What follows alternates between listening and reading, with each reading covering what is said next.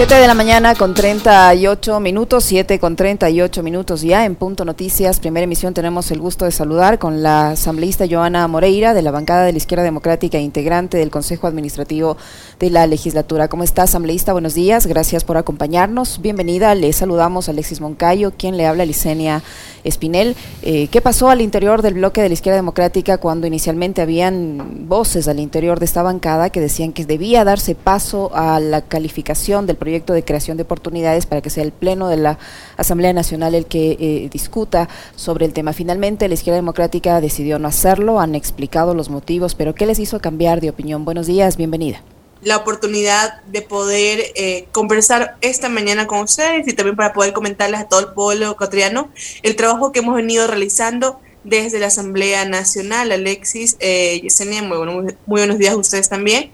Y la izquierda democrática no ha cambiado eh, su forma de pensar y de actuar. Siempre eh, se ha dicho de que no va a existir ningún tipo de bloqueo y que la Asamblea Nacional quiere debatir y debe debatir este proyecto de ley y justamente es lo que queremos. Por eso es que realizando un examen minucioso de la ley, eh, de la constitución, de la posible vicios de inconstitucionalidad que pueda tener este proyecto de ley que nos ha alertado de la unidad técnica legislativa, eh, hemos solicitado al Ejecutivo que subsane con estas observaciones y que lo remita en el menor tiempo posible para justamente poder calificarlo y darle paso. Ningún ciudadano está por encima de la Constitución y, y justamente el respeto del ordenamiento jurídico, ni el presidente de la República, ni la misma presidenta de la Asamblea Nacional, ni nosotros como asambleístas. Y justamente con base a eso es que planteamos estas observaciones, nos dan estas alertas y no solamente porque muchos hemos, eh, no hemos coincidido en parte de este proyecto de ley, pero sabemos que esas, eh, que esas eh, posibles inconsistencias o, o posibles alertas podemos subsanarlas en la comisión correspondiente, pero lo que no podemos subsanar nosotros es la unidad de la materia, no podemos dividir el proyecto de ley en lo que sí tiene conexidad y lo que no tiene conexidad, y por eso es que le pedimos al Ejecutivo que pueda realizar ese trabajo y que pueda remitirlo para poder debatirlo y darle soluciones al pueblo ecuatoriano. ¿Cómo está, asambleísta? Un gusto poder saludarle. Buenos días. Eh, a ver, sobre la marcha hubo reacción de parte del, Ejecutivo. Hay un comunicado que está subido en las cuentas de redes sociales de la Presidencia de la República. Quisiera que, que usted nos dé su reflexión y cuál es su análisis también sobre esta, esta respuesta, que a mí, a mí por lo menos me parece que es eh, al menos desatinada. Luego de conocer la resolución emitida por el Consejo de Administración Legislativa respecto al proyecto de ley de creación de oportunidades, el Gobierno Nacional evaluará la decisión adoptada por la Asamblea Nacional y revisará las mejores alternativas para establecer acciones que beneficien a la ciudadanía. Al negar la ley, se imposibilita la creación de oportunidades para millones de ecuatorianos que hoy necesitan empleo. O sea, el Ejecutivo está diciéndole a la gente que ustedes ya de plano negaron debatir el proyecto, que ustedes eh, han rechazado eh, tratar o debatir sobre el proyecto de ley y que ellos van a buscar alternativas. ¿Qué decir ante esta respuesta del gobierno? Bueno, el gobierno se llama o se dice llamarse el gobierno del encuentro, pero no quiere encontrarse con quienes somos los máximos representantes del pueblo ecuatoriano y que ganamos de forma legítima en las urnas. El gobierno del encuentro no quiere dialogar, eh, está totalmente cerrado a recibir eh, observaciones en el marco de la legalidad, porque no hemos hecho nada más de lo que todo el pueblo ecuatoriano se ha dado cuenta y ha podido evidenciar, y no estamos negándole la oportunidad a los ecuatorianos. Queremos darle oportunidades de verdad, no oportunidades ni precarias, ni inconstitucionales, ni regresivas de derechos.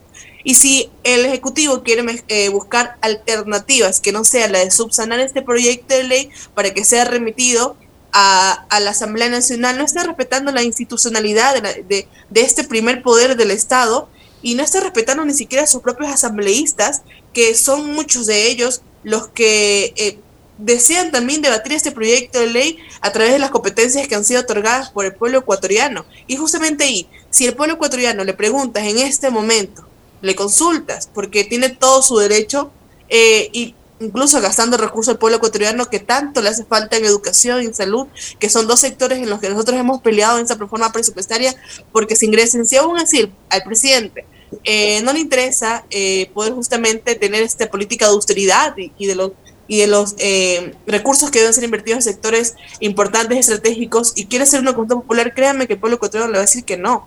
Y va a ser terrible para un gobierno que recién empieza a tener eh, justamente o darse cuenta de la realidad o quizás le, hace falta darse cuenta de lo que está ocurriendo, porque en muchas ocasiones existen políticos que están encerrados en su burbuja, que todos sus asesores que están al lado le dicen que todo está bien, que todo está correcto y que esta sea una eh, muestra de esa realidad y vamos a tener que salir a defender los derechos de los trabajadores como lo hemos hecho en este momento. Me, me preocupa que usted diga que el gobierno del encuentro no quiere dialogar porque...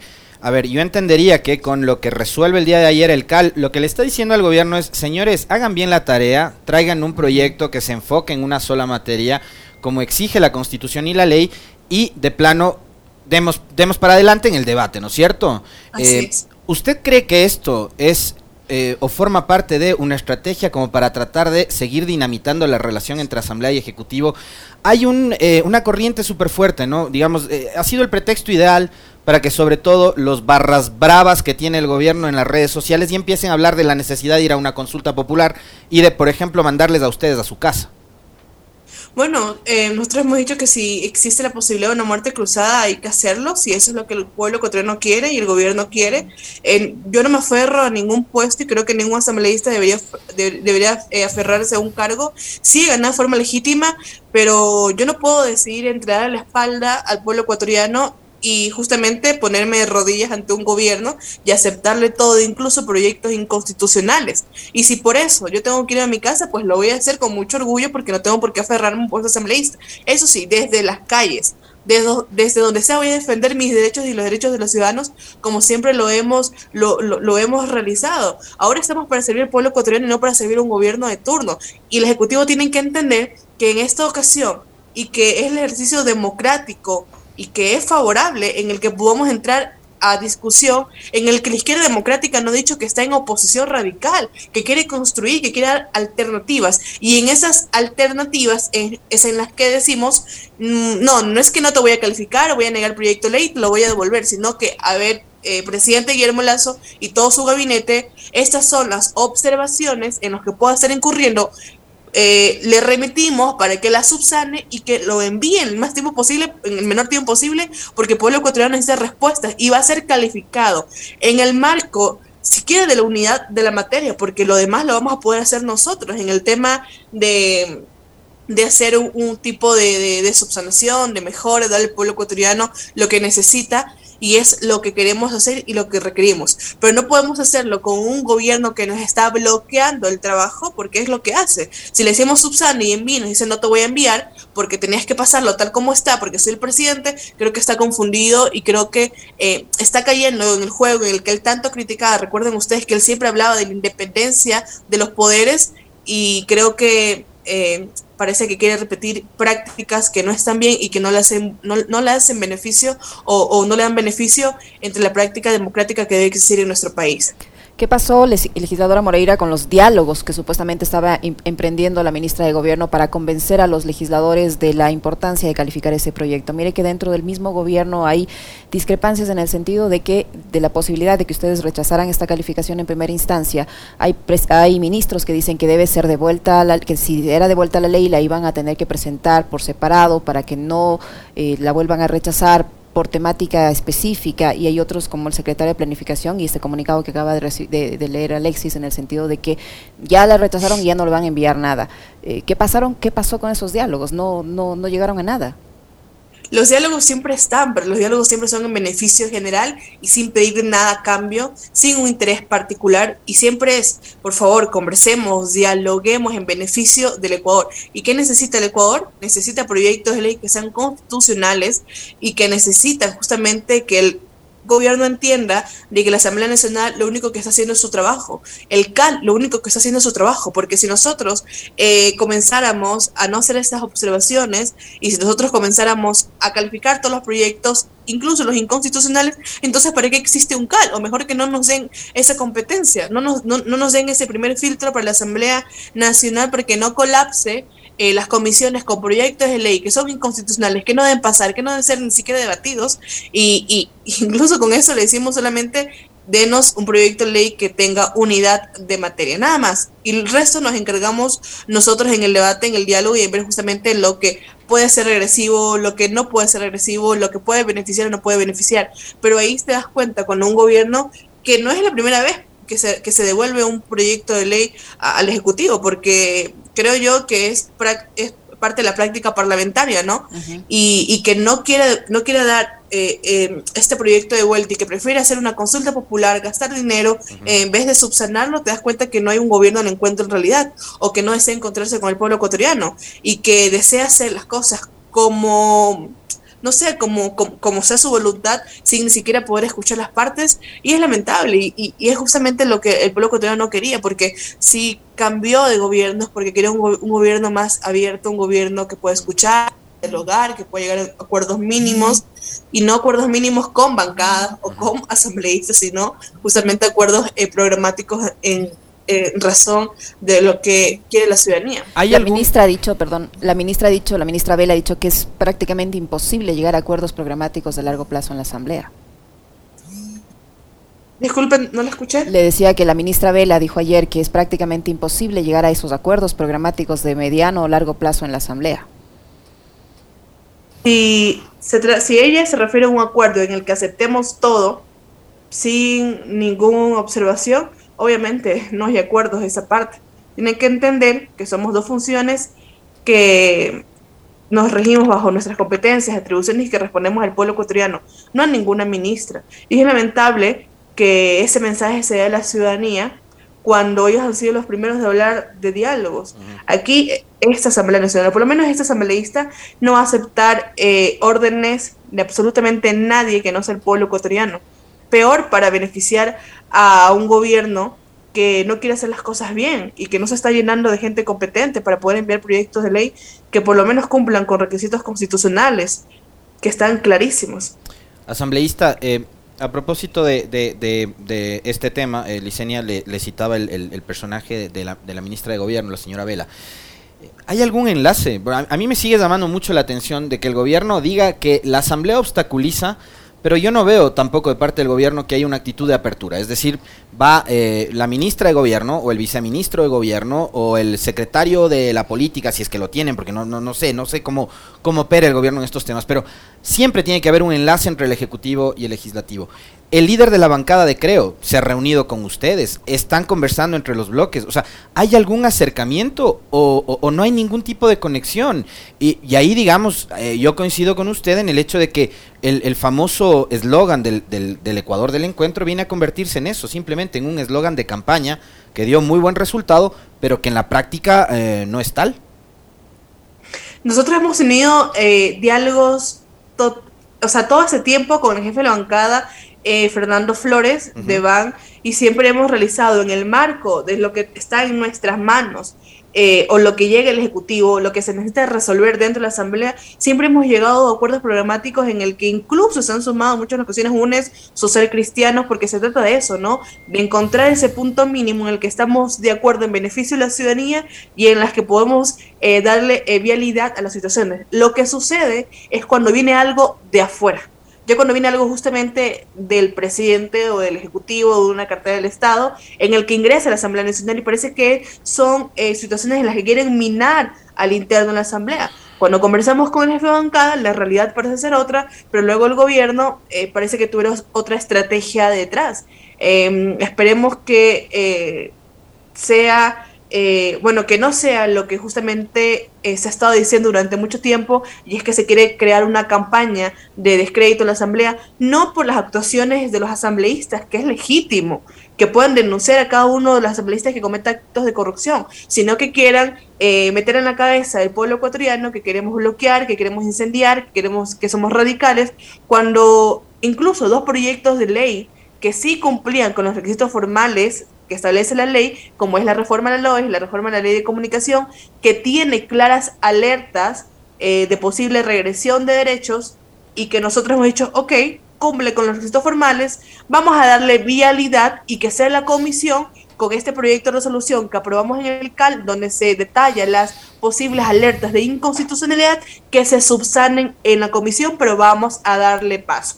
Bloquear hubiera sido, y ni siquiera bloquear, porque era, eh, era totalmente este, eh, factible de que existiendo posibles vicios de inconstitucionalidad, nosotros le digamos, a ver, subsane y devuelve. Y no, le dicho, ok, vamos a hacer nuestro trabajo en la comisión, vamos a subsanar estos posibles vicios. Ahora sucede que cuando hablan de bloqueo, nosotros decimos, pero ¿cuál bloqueo? Si los dos proyectos de ley los hemos, eh, los hemos calificado y, los hemos, y se está tratando en la comisión, incluso cuando el LOES te dice que pueden cobrar un curso de nivelación cuando eso es inconstitucional y sobre todo eh, le cuarta la posibilidad a los jóvenes o a cualquier persona puede ingresar a la universidad cuando tiene los recursos. Y cuando decimos eso, sucede que ahora nos envían un proyecto que ni siquiera cumple con los requisitos formales que establece la ley y que tenemos que mm, no calificarlo y devolverlo para que pueda ser subsanado. Sin embargo, esperemos que esto sean meras coincidencias y que no sea eh, un plan del Ejecutivo porque justamente ir... Eh, Asambleísta. más el tema del bloqueo. Yo le quiero citar, yo le hablaba hace rato de los barras bravas y uno de esos barras bravas es alguien a quien conocemos bastante, bastante bien. Porque, fíjese, fue, vice, eh, fue vicepresidente de la República durante el gobierno de Durán Bazén y fue durante algunos periodos diputado parlamentario por el Partido Conservador. Me refiero al señor Alberto Dajic Garzosi, que uno creería y entendería que por su experiencia política sabe cómo funciona el procedimiento legislativo parlamentario, ¿no? Pero fíjese lo que él dice en su cuenta de Twitter. Y este tweet tiene 89 retweets, 31 citas y 294 likes. Es, es decir, hay gente que coincide con este señor y que probablemente se come el cuento de lo que dice este señor. Cal rechaza el proyecto. Cuatro votos hacen mayoría en el Cal no pueden bloquear iniciativas y atribuciones del presidente que están en la Constitución. El plazo está corriendo, no sé de qué plazo habla, y le han dado al presidente la oportunidad y la obligación de publicarlo en el registro oficial a los 30 días. ¿Qué decir de esto? Pues el señor Alberto Dejí también una vez me tuiteó a mí, bueno, quizás por la historia, quizás en un librito de escuela lo leí, pero... Es el hombre de los gastos reservados, ¿no? Además. Eh, ¿Cómo? Es el nombre de los gastos reservados.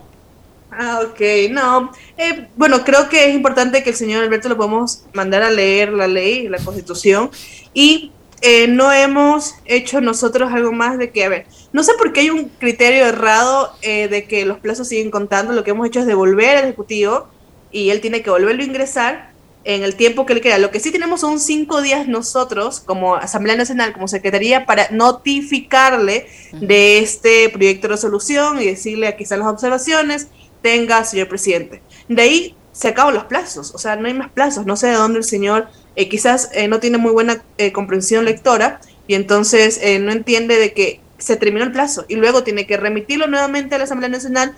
Eh, desde la presentación comienzan a contar los plazos nuevamente, que son 30 días. Si la Asamblea Nacional no se pronuncia en este plazo de 30 días para eh, aprobar, modificar eh, o rechazar o archivar, pasa por el Ministerio de Ley, si no existe un pronunciamiento de la Asamblea Nacional.